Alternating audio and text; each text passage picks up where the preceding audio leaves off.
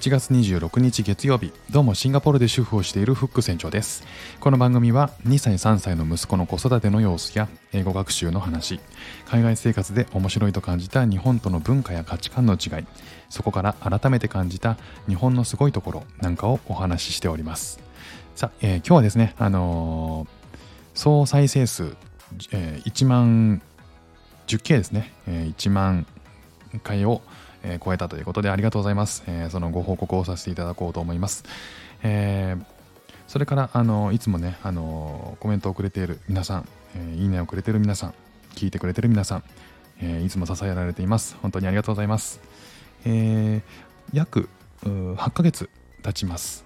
スタイフを始めたのが11月、去年の11月の12日でしたね。えー、そこが初配信ということで、え、約8ヶ月になりました。えー、振り返ってね、ると、あのまあ、当時僕がスタイフを始めた時っていうのはまだ日本にいてですねシンガポールに来る準備を始めてる、まあ、準備期間中の段階だったんですねで初配信ねちょっと改めて聞いてみたんですよどんなことやってんだろうなとどんな配信してたかなと思うとまあ皆さんえー、自己紹介っていうのをね、あの、始め、やってると思うんですけど、えー、初めはそれでしたね。もうすごく、あの、喋り口調とかがすごいつぶやきで、あの、もこもこ言ってる感じだったんですけど、まあ、自己紹介して、えー、なぜ仕事を辞めて海外赴任についていくことにしたのか、えー、妻の海外赴任についていくことにしたのかっていう、えー、話とかをしてましたね。えー、状況としてはまだ日本にいて、えー、送り迎えを子供の送り迎えをしたりとか、まあ、いろんなことをですね私がワンオペでやっているタイミングでした、えー、昨年の9月にですね妻が先にシンガポールに来て、えー、コロナの影響でそういったことがねあのいろいろ狂ってしまって妻が先にシンガポールに来るとで僕と息子2人っていうのはまだあの一緒には来れなかったのでとりあえずどうしようかどうしたもんかというふうに考えた時に、えー、まあさすがに、えー、都内でね、えー、一人で2人の子供を育てるとちょちょっとしんどいなっていうことで、えー、妻の実家にですね、ええー、しばらく住まわせていただくことにしたんですよね。なので、えー、その時っていうのはあの子供の送り迎えだとか昼寝の時間とか、えー、空いた時間、まあ、そういうその子育ての合間に、配信したいということで、え、配信を始めたと言ったことが、えー、を喋ってますね。えー、年後の育児プラス、えー、我々共共働きでしたのでそういったことが、えー、なかなか難しいなっていう現実とか、えー、あとは、えー、見たり感じたりしたことっていうのをこれから、えー、子育てとかもあの音声なら、えー、子育ての情報とかっていうのも配信したいといった話をしていましたね。まあの音声を始めた理由っていうのはそこでも話してるんですけどももともと発信を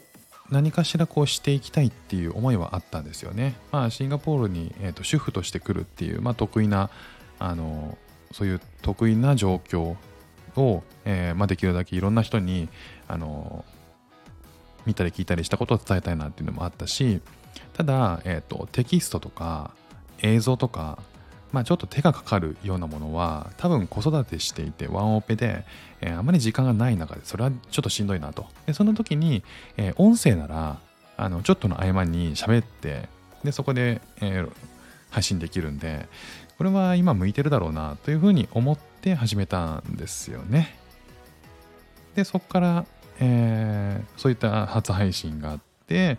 えー、ワンオペをやってみるといいよっていうこのワンオペチャレンジっていう企画を、えー、のこの、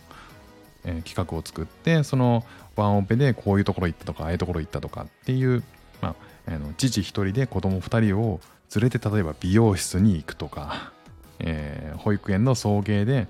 まあ、毎日基本保育園の送迎やってたんでそういった話で保育園からもらうこの連絡帳に僕が必ず目を通して、えー、メッセージを書いてっていうことをずっと続けていくんですけど、あの、まあ、なかなかこう、パパ、パパがこう連絡帳を常にこう毎日記入するってことはあんまないと思うんで、でもやってみてすごく良かったこととか、あの、そんな話をしてたりとかですね。あとは寝かしつけとかあとはまあお出かけっていうのをまあ割とちっちゃい頃からでもお出かけって意外とできるんだなとかそんなことを話している配信もありました。最初の方はね。であとは、えー、実際12月の5日にシンガポールに渡航することになってるんですけども、えー、その渡航の準備の話ですとか、まあ、あのこう PCR 検査を初めて受けた時の話とかね。でそれが結果が出るまですごいこうビクビクしてたりとか何が起こるか分かんないですからね当時本当にこうシンガポールに来るまでの本当にその時まで本当に来れるのかっていうのがずっと心配だったんですよ。もう常にこうシンガポールの政府もそうだし、えー、方針が変わったりとかして、いや、来れないよ、この書類が不備だったら来れないよとかっていう結構厳しい状況だったんで、まあ、そんな話をあのリアルタイムにしてたりしますね。あとは息子と3人で、えー、飛行機でシンガポールに行くわけなんですけど、その飛行機が、えー、貸し切りだったっていう話とかね。これ本当なんですよ。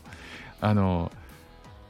えっ、ー、と、セントリアっていう名古屋の国際空港から、えー、シンガポールに来たんですけど、そのセントリアがシンガポール行きを、え、再び再開したタイミングっていうのが、僕があの、シンガポールに来た、まあ、利用する、えー、5日ぐらい前だったんですよね。だから、ほとんどこう利用者がまだいないタイミングだった。っていうこともあって、えー、その貸し切りだったっていう話とかをしてます。まあ、なかなか貴重な体験でしたね。あと、まあ、ホテルについて、えー、シンガポールはですね、えー、ホテルに着いたら14日間の隔離義務があるんですよ。あのまず空港に着いたらバスで揺られてホテルに到着するんですね。でホテルに着くとそこで、えー、完全にホテルの部屋から出られない状態で14日間を生活すると。で僕はあの息子2人と僕とえ3人でそのホテル生活を送ることになるわけなんですけど、えー、その日々ですねあの常にこう心境が変わってって、えー、いい時もあれば悪い時もあってでストレスがめちゃくちゃ溜まってる時もあってあのそんな状況を、えー、もう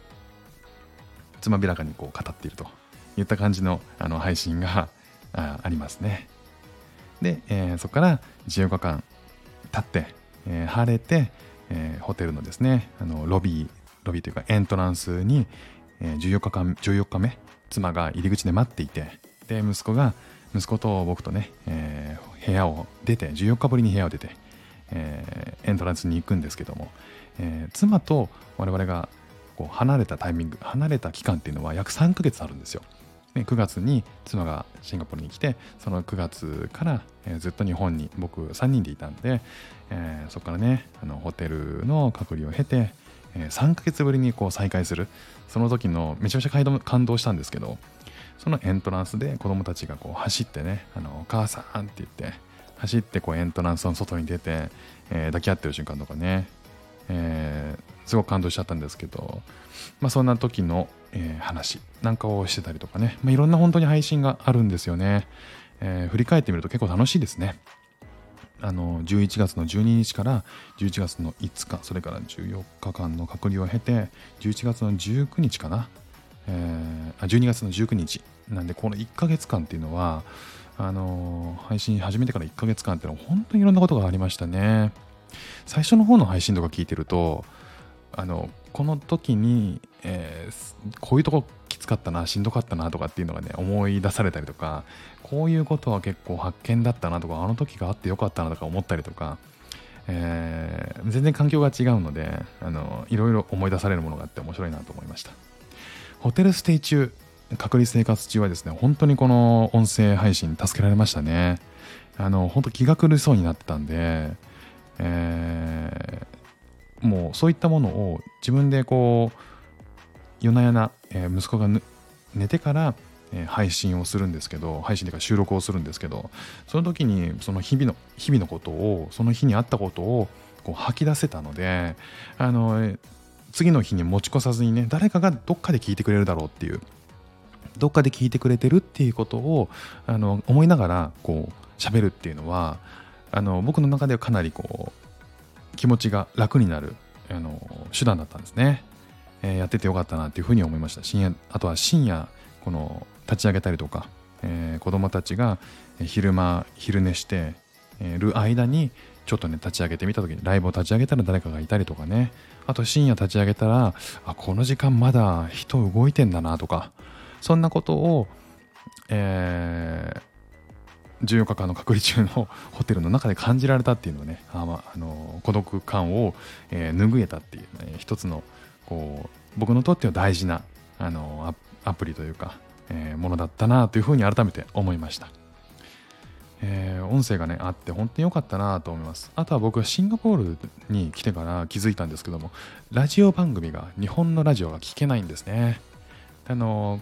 デジタルコンテンツでラジコとかねラディコっていうのがありますけどもあれ聞けると思ったんですけどえー、まあ、権利の問題なのか電波の問題電波法の問題なのか、えー、海外では聞けなかったんですよ。なので、えー、そういった意味もあって日本語で聞けるコンテンツってたくさんあるのでそれは本当に良かったなというふうに思いました。ねまあそんな感じでこう、えー、今回は1万回再生ということで、えー、振り返ってみたんですけどもこうやって振り返るのいいですね。あの今までこう改めて振り返るってことなかったんですけどねまあ振り返るのもいいしこう振り返ってこうやって残っているっていうのがすごくいいなと思いました。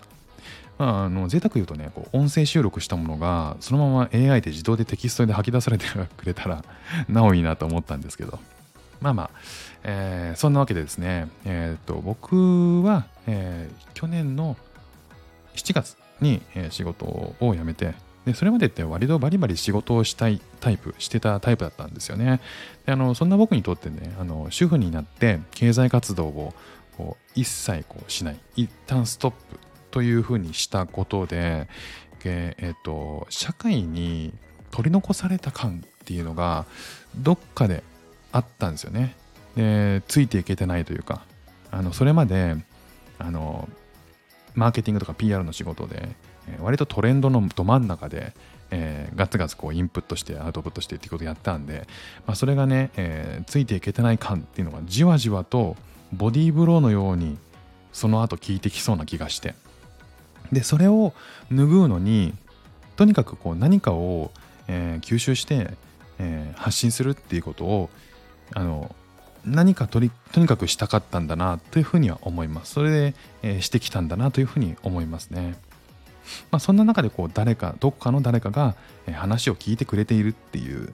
ふうに思えていることがあのすごく救いになったんだなとはあのこうこれまでの配信を聞いててもそういうふうに思いましたし今もそんなふうに思ったりします。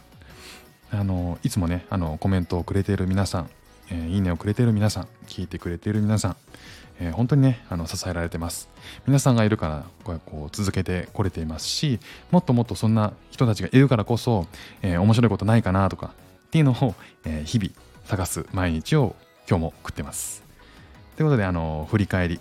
これいいですよねやっぱね。節目節目にやろうかな。なんかあのいろんな配信者さんが、えー、いろんなきっかけで、えー、過去を振り返ってたりとかするのを見てねやってみたんですけども。あのー、今日、えー、こうやって配信できてまたあのそういったものを振り返ってまた新しいことっていうのを、えー、作っていきたいなっていうふうに改めて思いました。ということで、えー、1万回再生のお礼。そして配信始めた当時の状況とか理由とかそんな話をさせていただきました。今日も聞いていただきましてありがとうございました。フック船長でした。ではまた。